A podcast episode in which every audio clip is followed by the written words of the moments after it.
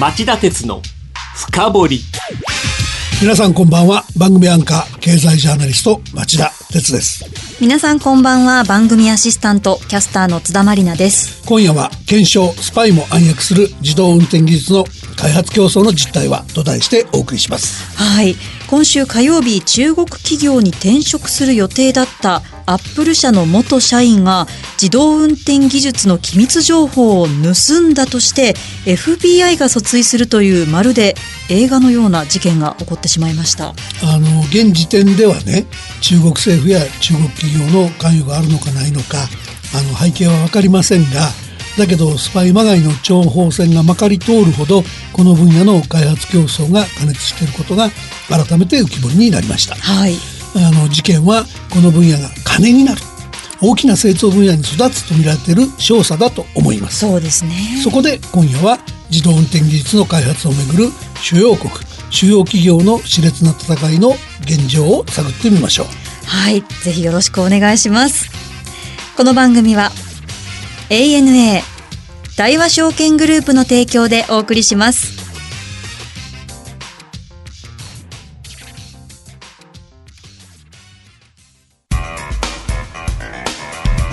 今日の深掘り。津田さんまずは今回の事件の概要を読んでいただけますか？はい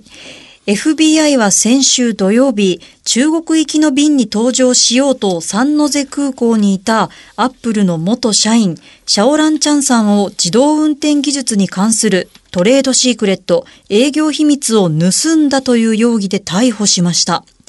チャンさんは2015年からアップルで働いており、中国の自動運転スタートアップ X モーターズに転職するので離職したいと申し出たということです。ところが離職直前に大量のデータをダウンロードしていたことから事件が発覚しました。はい、あの、スパイ小説の題材になりそうな事件なんですが、そうですよね。FBI が裁判所に提出した資料から、アップルが極秘にしてきた自動運転技術の開発体制の一端が明らかになりました。はい。アップル社のおよそ13万5千人の正社員のうち5千人が自動運転技術に関わっていること、はい、機密情報を含むデータベースへのアクセス権を持つのはこのうちの2700人であることなどです。あの、アップルが極秘にしていたことって他にもあったんですか？あの、今回報道されたのは、この開発体制の一端だけなんですが、はい、一方でちょっと独自に取材してみたところですね、はい、これまでまだどこも報じてないと思うんですけども、はい、アップルにはもともと完成車を売ろうというプランがあったことが分かりました。え、アップルの車？うん。iPhone 的な発想なんですけど、ええ、デザインはアップルが自分たちでやって、で、部品は全部外部調達。で、ある日本車メーカーに組み立てを、ここでは言いませんけど、あるメーカーに依頼するという内容でした。まあ、断られたみたいですけどね。はい、で、これが挫折して、アップルは計画を大転換。はい自動運転技術の開発に照準を合わせたっていうんですね。そんなプランがあったんですね。はい、あの今回のこの事件、今後はどんな問題を引き起こすんでしょうかね。やっぱり一番心配すべきなのは今後のハイテク技術をめぐる米中貿易戦争に与える影響でしょうね。米中貿易戦争に影響があの今回の事件が元社員の単独犯行なのか、はい、あるいは中国のベンチャー企業が仕掛けたものなのかはたまた自動運転の技術開発を国策として進めている中国政府の意図が絡んでいるのかそういったことは現段階では何も分かりません。はい、分かりませんがそれでもその両国の貿易戦争は泥沼化しつつありますから、えー、中国を攻撃する格好の材料をトランプ政権に与えたことは間違いないでしょう。そうですね。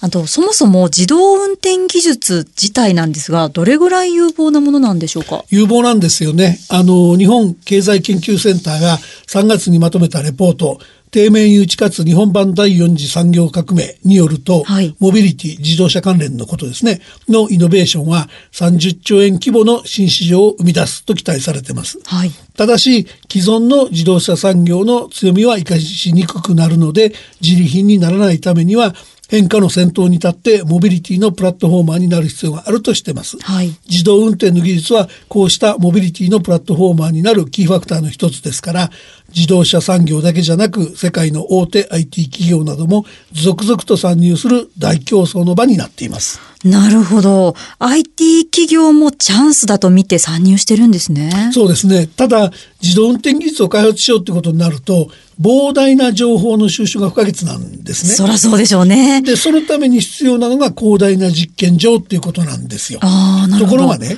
その実験場確保するののネックになっている国際条約があるんですね。はい。それは、あの、例えば、道路交通に関するジュネーブ条約で、はい。この条約は車の走行には運転者が関与することが大前提だってなってるもんですから、ええ条約を批准した国々は国内法を車任せの運転は認めないっていう法律にする必要があったんですね。なるほど。でも世界をリードしている国っていうのはあるんですよね。ありますね。それはどこなんでしょう？アメリカなんですよ。あの世界に先駆けてはい行動での実証実験を認めてきたのが、カリフォルニア、アリゾナ、ネバダといった州ですね。はい。でこれアメリカの上等手段なんですけど、はい連邦政府は条約に縛られても、各州は縛られないっていう理屈を用いて各州が独自の規制緩和を進めて一般の人を乗せて実証実験を行う道を開きデトロイト3と呼ばれるあのアメリカの三大自動車メーカーとかアメリカの IT 企業がいち早く実験に乗り出した。ああ、さすがうまいことやりますね。ね、でそれに遅れてるわけにはいかないっていうので日本のトヨタ自動車とか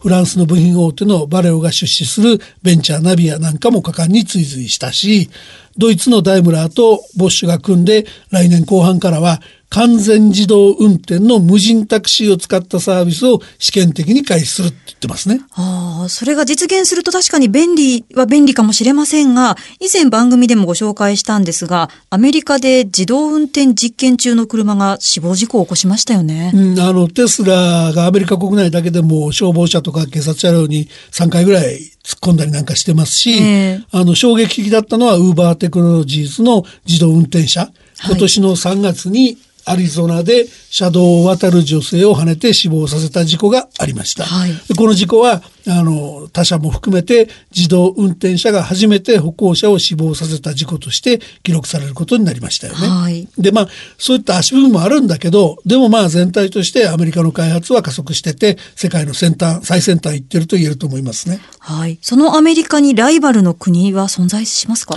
ありますあります昨年国家主導のモビリティ都市の建設構想を打ち出した中国ですね。あはい。2035年に北京市の近郊の農村に新たな都市を建設してその都市では世界で初めて個人の乗用車まで含めて全て自動運転にすると言ってますね。すべて全。てあの、今のお話聞くと中国のやり方とアメリカの州はなんかこう違う感じがしますね。あの真逆なんですよね。はい中国は今なお一党独裁を続ける共産党が全て取り仕切っていますから、はいインフラや法制度を国家主導でこれでいくって言えばもう決まりですんで、はいで技術も国家主導で蓄積していく新開発独裁方式でいくと言ってます。でそもそもねこれあのジュネーブ条約に入ってないからやりやすいっていうのもあるんですよね。なるほど。まあそう考えると確かに中国は他の国に比べて有利ですよね。特にねこの中国の新都市構想が有利なのは自動運転を前提に白地で都市を設計するでしょあーだから例えば自動運転車の専用車道を地下に作って歩行者を入れなければ、はい3月にウーバーが起こしたような人身事故の予防策を講じる必要はないわけですね。電車のまあ地下鉄みたいな感じですか？でプロジェクトのリーダー格となった中国のネット大手バイドゥは、はい河北省の政府と AI などを取り入れた運転技術の研究を開始してますし国営のチャイナテレコムとも次世代高速通信規格 5G を使う実証実験をスタートしてます。なるほど。あとね、外国企業も中国の取り組みに参加したりしてますか？しています。あの、バイドゥ主導のプロジェクトにはアメリカのフォードモーター、ドイツのダイムラー、アメリカのインテル、マイクロソフトなどがずらりと顔を揃えてますよ。はい。アメリカと中国以外の地域ではどうなんでしょう？イギリスの経済誌フィナンシャルタイムズが5月の半ばに EU の運輸担当ビオレタ・ブルツ欧州委員へのインタビュー記事として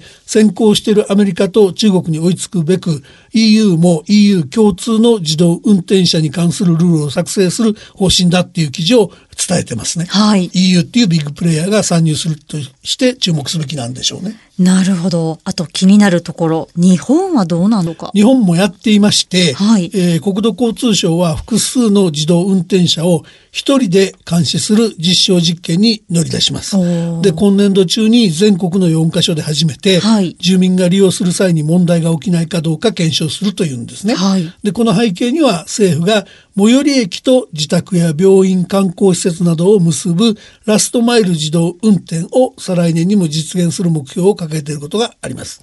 あの、国交省の計画、町田さんがどうご覧になりますか？あのー今のラストマイル自動運転って裏返すと都心のど真ん中でやらせないってことなんですね。これって水面下で、はいタクシー業界の政治力を使ったウーバー排斥運動が起きたことからも明らかなんですけど、はい日本の既得権者ってプラットフォーマーへの警戒感が強すぎて、それが影を落としてて、国交省も無視できなくて、過疎地や観光地に自動運転の実証実験地区を絞り込んでるっていうのが実情なんですね。ああの、以前この番組でも取り上げたんですが、今年8月に日本のベンチャー企業が世論党でライドシェアの実証実験をやるっていうお話もありましたよね。うんあのライドシェアもウーバーなんですけども、はい。あのやっぱ大きなプラットフォーマーがいてね、はい。でそれが既存のビジネスモデル壊すだろうっていうんでで結局ああいう観光地でやってみようってとこから始まっちゃっててある意味押し込められてるっていう点では共通の問題なんですねそこは。はいでただですね考えてほしいのは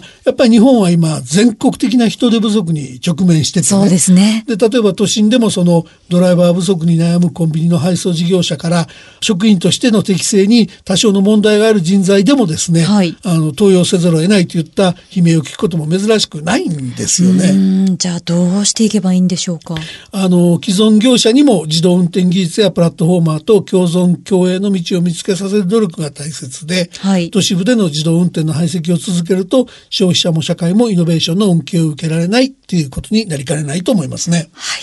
以上、今日の深掘りでした。